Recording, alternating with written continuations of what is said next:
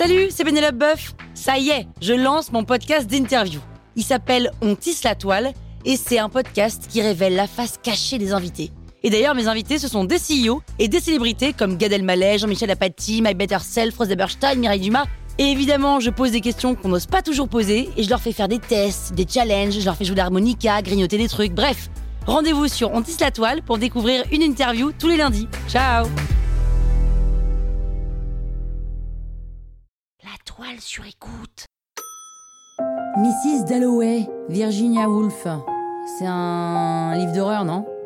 Vous écoutez Krusty Book, le podcast qui résume les livres en vous spoilant le hook.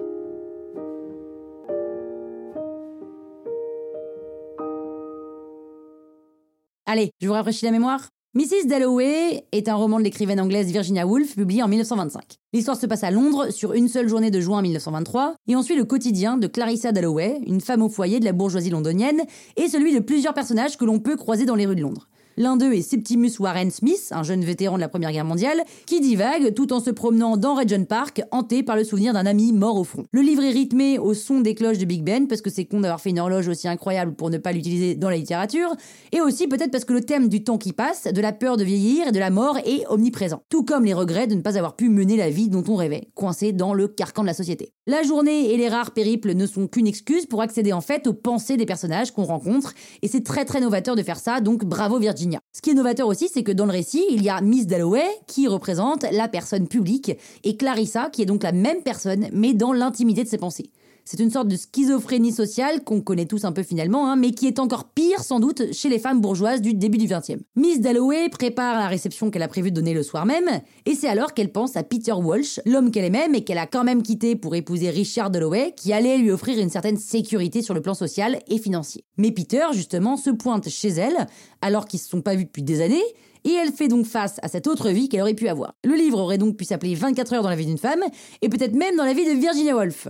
Peut-être car on imagine facilement que les pensées de cette femme d'une cinquantaine d'années soient celles de l'autrice. Mais revenons à Septimus, sur lequel le récit s'attarde plus que sur les autres personnages secondaires. Septimus se suicide ce jour-là alors que le médecin qui le soigne cherche à l'interner. Et ce même médecin qui est présent à la soirée organisée chez les Dalloway et mentionnera l'événement qui bouleverse Clarissa, dont le spectre du suicide aura survolé pas mal de ses pensées.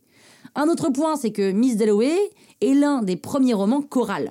C'est le portrait d'une femme qui se construit aussi par rapport au portrait des autres, un peu comme l'ombre permet de constater la lumière, et les personnages secondaires nous parlent d'eux, mais chaque fois ils nous parlent surtout d'elle, dans l'idée de ce rapport à l'autre. Miss Dalloway est un premier amour, une mère, une patronne, une cliente, une voisine, une amie, c'est la femme d'eux. Ce roman s'est réussi, hein, on peut le dire, tant par la forme que par le fond. La plume de Virginia, c'est pas rien. Hein. Et puis, oser aborder des thèmes que personne n'a encore osé aborder à l'époque, c'est pas rien non plus. Surtout, Virginia décrit une frustration et même une colère chez la femme qui dépasse les siècles et les milieux sociaux. Donc c'est assez moderne. Et Miss Dalloway, c'est une femme, mais c'est surtout et beaucoup toutes les femmes.